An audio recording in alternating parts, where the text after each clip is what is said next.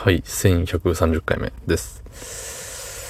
えー、今日も仕事でございました。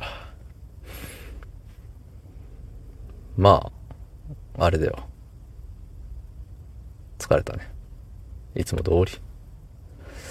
だし、昨日の夜から、ね、今日の昼にかけて、結構、おーいっていうことがね、えー、いくつか続きましてね。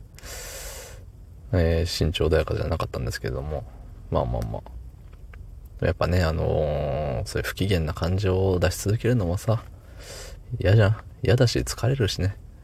そう、ただやっぱり言わなきゃいけないことは言わなきゃいけないし、で、言わなきゃいけないことを言うときに、ヘラヘラ言ってたらさ、なんか、違うじゃんそう。だからさ、やっぱ雰囲気作りじゃないけど、演技してるわけじゃないですけどね。うん。やっぱさ、その、怒りモードというか、いや、ちゃんとやろうよっていうスイッチを入れなきゃいかんわけですよ。そう。で、そのスイッチは一回入れたら、その、オンオフをカチカチするタイプじゃなくて、その、まあ、タイマーみたいなもんですわね。うん、一回押したら何分後かまでもう自動でオフになりませんっていう。そうそうそう。うん。自分でも難しいんですよね、それは。だからもう結局そのモードのスイッチを押してしまったらもう30分間そのモードであり続けなきゃいけないみたいな。なんか、バーサク状態みたいなね。わからんか。はい、そんな本です。9月10日日曜日22時54分でございます。はい。うん。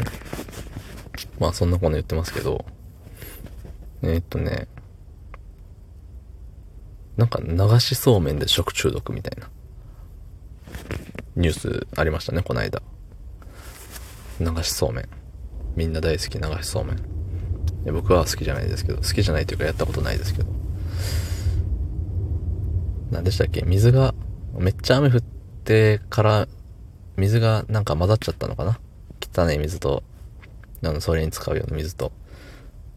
でもそもそもさ、流しそうめん自体あんま綺麗なもんじゃないじゃん。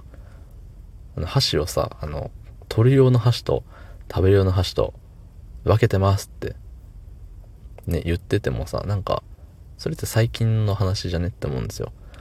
うん。だし、昔って絶対箸ね、一膳でやっとったと思うんですよ。箸の数え方知ってるよっていう、ね、ドヤ顔が今出てたと思うんですけど、まあ、それは置いといて。そう。だって昔からさ、流しそうめんの絵をね、イメージするとさ、右手に、まあ全員右利きとしてね、左手になんかつゆ持ってて、右手に箸持ってて、えー、流れてきました。右手取ります？チャップチャップ、パクみたいな。うん。わかります？この、つゆにさ、つゆ、汁？汁にチャプチャプしてさ、そのまま口に運び寄るわけよね。うん。で、その口つけた箸でまた次のそうめんを取るわけさ。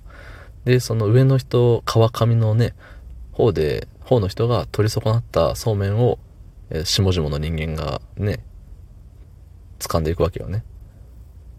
もう毎回がそうではないけど、そのね、川上の人間が、あのー、口に運んでる時に流れてきたやつは、ね、そのまま、うん、次の人間に、えー、流れていくわけですけど、まあ、いずれにしてもさ、一番川下におる人ってもう、何人もの、よだれのついた箸をね、あれしとるわけよね。